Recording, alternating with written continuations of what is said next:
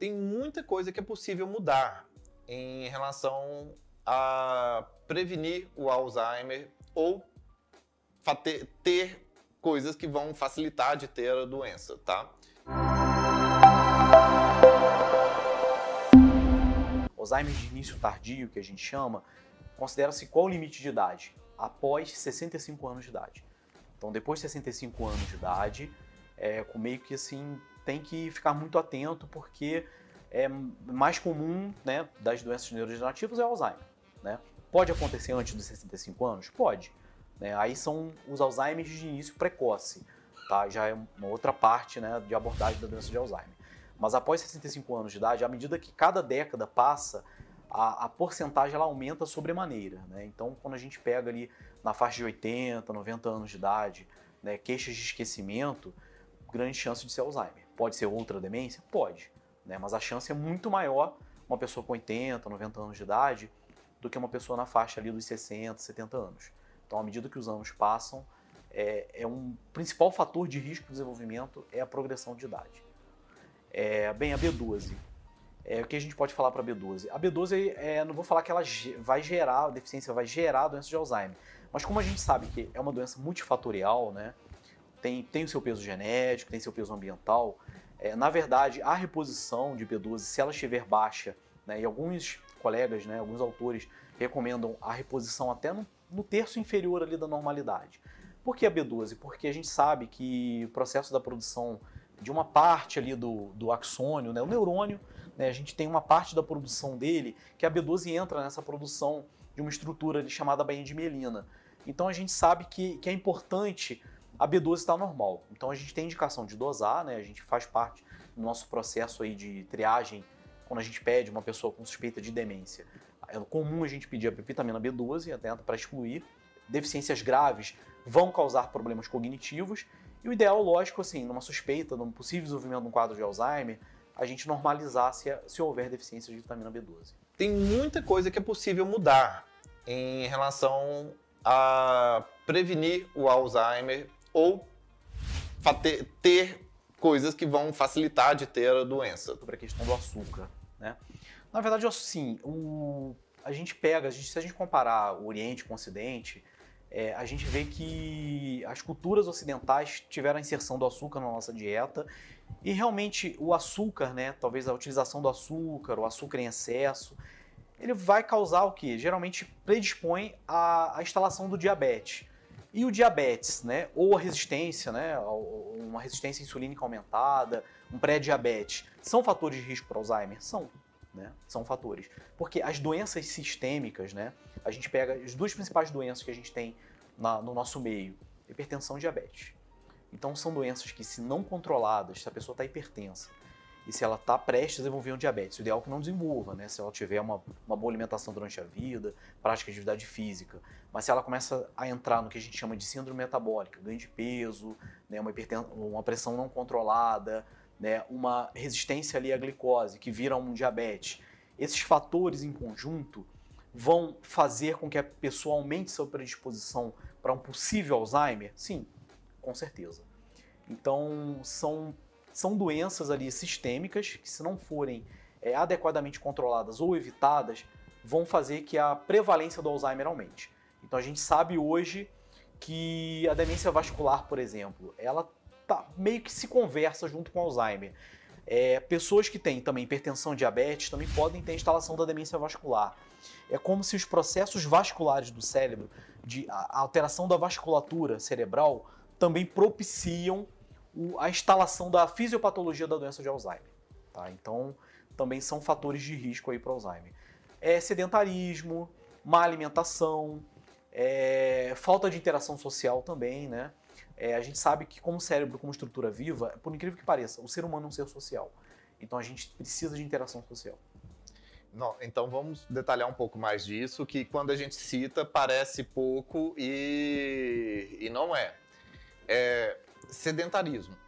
Esse é, foi um dos elementos com o maior poder de reversão para proteção da contra a doença, que foram diversos estudos mostrados que quando a pessoa tem uma regularidade de atividade física, e já tem até números para isso, que a pessoa tem que ter pelo menos 150 minutos de exercício, na qual ela aumenta pelo menos 60% da taxa de frequência cardíaca de base dela, que isso previne doenças neurodegenerativas. E isso é um dos melhores elementos, tanto para melhorar a cognição de quem já tem a doença, como para de prevenir. Ou seja, a pessoa ficar paradinha e sedentária, isso já por si só é um, um, um peso, um fator de risco importante, mega importante. O que a pessoa faz na meia idade, dos 40 aos 65, é, em termos de atividade física, tem um peso extremamente grande em reflexo à saúde neurológica dela após os 65, tá? Bom, outra coisa que a gente está falando dos nutrientes para o cérebro, como elemento social. O Marcelo falou, nós temos uma área no cérebro absurdamente grande, desproporcionalmente grande para o reconhecimento de rosto, faces humanas. O cérebro humano, ele é construído para ver um rosto humano. A gente vê rosto humano aonde nem tem rosto. A gente olha para a montanha em Marte, opa, nossa, tem um rosto lá, fizeram coisas lá. É, a gente quer ver rosto humano. O cérebro ele é desenhado para ver rosto. A gente põe um círculo amarelo com duas bolinhas, um risquinho, é um rosto. E por que isso? Porque nós somos um animal sociável e a gente precisa desse alimento. Isso é um alimento para o cérebro. Estar em sociedade, conversar com outras pessoas. A atividade social é tão importante quanto comida, tão importante quanto água. Que se a pessoa não tem isso, isso por si só é um fator de risco para demência. Fala um pouco mais sobre isso, Marcelo e das velhinhas que tem, fogem. Tem, tem, um caso, né, né, Essa questão da interação é tão importante. É, eu lembro. É um caso da faculdade, né? Nem, voltando um pouco assim lá da minha formação. É, tem um professor de neuropediatria uma vez mostrou uma, uma criança que foi abandonada pelos pais e o desenvolvimento dela ficou afetado. Ela foi dada alimentação, tudo, mas o afeto. Ela não tinha afeto. A, a partir que, que entrou, parece que uma família que conseguiu adotar e tudo, ela começou a se desenvolver. Então ela teve atraso de desenvolvimento corpóreo, físico, por falta de afeto. Então, na verdade, a, a gente precisa disso, né? Então, é, você pega assim, ah, é importante, eu sei que pandemia, a gente peguei muitos casos aí que, que as pessoas mais de idade tiveram que ficar isoladas aí por causa do vírus. Infelizmente, a gente está passando ainda por isso aí.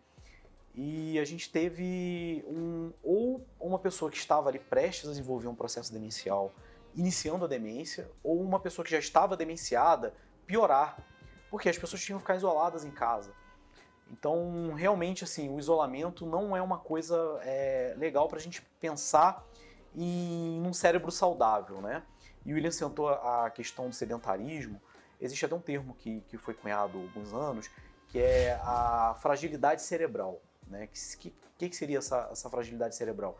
na verdade, é ver-se que seria né, um, uma coisa já antiga, que já vem do latim lá, mens sana incorpore sano, né? Que seria o quê? Mente sano, corpo são. Então, se a gente tem uma, uma fragilidade corpórea, é, o vovozinho ali que tem é, problemas ali de, de osteoporose, né, osteopenia, que já dificulta a deambulação, ele vai interagir menos, o cérebro dele também parece que existe um binômio aí de sofrimento, tanto corpóreo quanto cerebral. Então, cuidar da saúde do, do cérebro também significa cuidar da saúde do corpo como um todo. Então, são coisas muito importantes. Né? E eu não sei se a gente pode abordar a questão lá da parte genética também, né? Sim, mas ah. eu acho que a gente chega na genética daqui a pouco.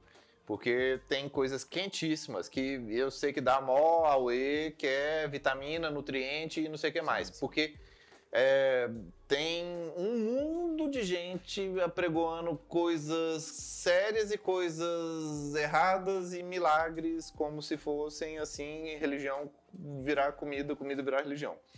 E bom, tem sim muito impacto a alimentação em relação a propiciar a pessoa desenvolver a demência como a proteger. Mas a gente tem que tentar resumir no, no top das coisas top das coisas. Excesso de calorias é prejudicial.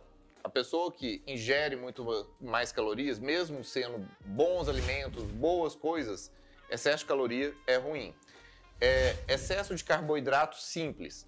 ruim, porque aumenta a resistência periférica à insulina. Deficiências nutricionais, as mais importantes, grupo dos Bs, das vitaminas B, a vitamina D, que são as mais sérias, vamos assim dizer. A K, sei lá que, C tal.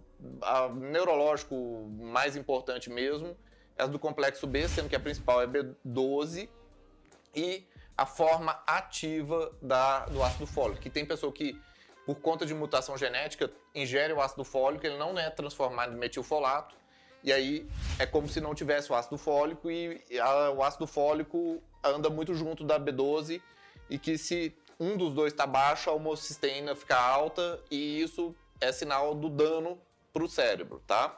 Então, é, principalmente as do complexo B. Bom, ômega 3, sim, com o DHA, já aqueles óleo de peixe mega misturado, aquilo é mistura, é, não necessariamente é saudável. O EPA muito alto, ele é muito bom para crescer músculo, porque ele aumenta a inflamação. Quem gosta de academia e quer crescer, toma ômega 3 com EPA. Quem quer proteger o cérebro é o DHA. O DHA é o que tem um componente anti-inflamatório e que é o, realmente o ômega 3, que é o que protege o cérebro. E para isso tem muitos estudos que quem tem uma dieta rica em boas gorduras, é, não só o ômega 3, mas outras gorduras, o cérebro fica mais gordinho. Ele não, ele não encolhe, ele não murcha que nem maracujazinho é, velho, não. E, bem, é, dieta. O, o exemplo maior disso é a dieta mediterrânea, mas a dieta mediterrânea é tipo um estilo de vida. É, são peixes, oleaginosas, pouco carboidrato, atividade física e um pouquinho de vinho. Que o álcool também tem um fator protetor cardiovascular, especialmente vascular. É, trocentas fitoterápicos japoneses, chineses, africanos. Não tem muitos dados sobre isso. Bom, Marcelo, fala um pouco mais é, dessa parte aí, vitamina e nutricional. Bem, eu acho que você já falou, assim, basicamente o mais importante, realmente a, a dieta mediterrânea, né? É, os estudos mostraram, porque assim, é, mostraram ali no, na parte mediterrânea, né? Você pega ali sul da Itália, sul da França, né? É, logicamente, as pessoas têm um, têm um estilo de vida bem mais saudável ali. Pegaram várias comunidades de vovôs ali que realmente tinham uma dieta focada nisso que o William citou. E o consumo de vinho tinto, né? Os flavonoides aí presentes no vinho também. Então, relacionados a essa dieta, é, realmente mostraram que pessoas é, longevas, né, nonagenários aí, com plena capacidade cognitiva. Então, é, tem vários estudos populacionais ali naquela região, por isso que eles procuraram saber o que, o que, que tem de diferente ali naquela região do Mediterrâneo, que, que as pessoas chegavam nessa idade e com baixa prevalência né, de doenças neurodegenerativas. Além de fornecer os nutrientes, tem que ter uma retirada dos tóxicos, que não adianta. Quando vem a ideia de dieta mediterrânea, eu falo, é quase que nenhum estilo de vida. Não é não é sintetizar somente os nutrientes bons e botar eles num pacotinho. E a pessoa, além de tomar o pacotinho nutricional, ficar comendo um monte de gordura trans, um monte de outras coisas que são tóxicas para o corpo, tá? Bom, é, tem também uma coisa que ainda cresce mais, e, mas foi muito estudado na Índia, que é a cúrcuma. A cúrcuma ela é um anti-inflamatório. E o, as principais coisas que chamaram a atenção dela é que é regiões onde tinha um consumo muito grande, muito grande não significa um temperinho na comida, é nível hard indiano de comer aquilo de manhã, na hora do almoço, de tarde, uma quantidade bem grande. Parece que eles tem um pouco menos de doenças degenerativas. E tem uma lógica. As principais evidências da cúrcuma é que ela diminui a inflamação, especialmente de tubo digestivo. É onde veio a maior evidência dela. Ela diminui doenças inflamatórias intestinais e câncer de é, tubo digestivo. E parece que em pessoas que têm uma constância no consumo da cúrcuma, ela fica menos inflamada. Ela ficando menos inflamada como um todo, é menor fator de risco para doenças degenerativas. Não só o Alzheimer, como outras coisas que estão relacionadas à inflamação, como aterosclerose, que é o entupimento das artérias, o Parkinson e outras coisas mais, tá?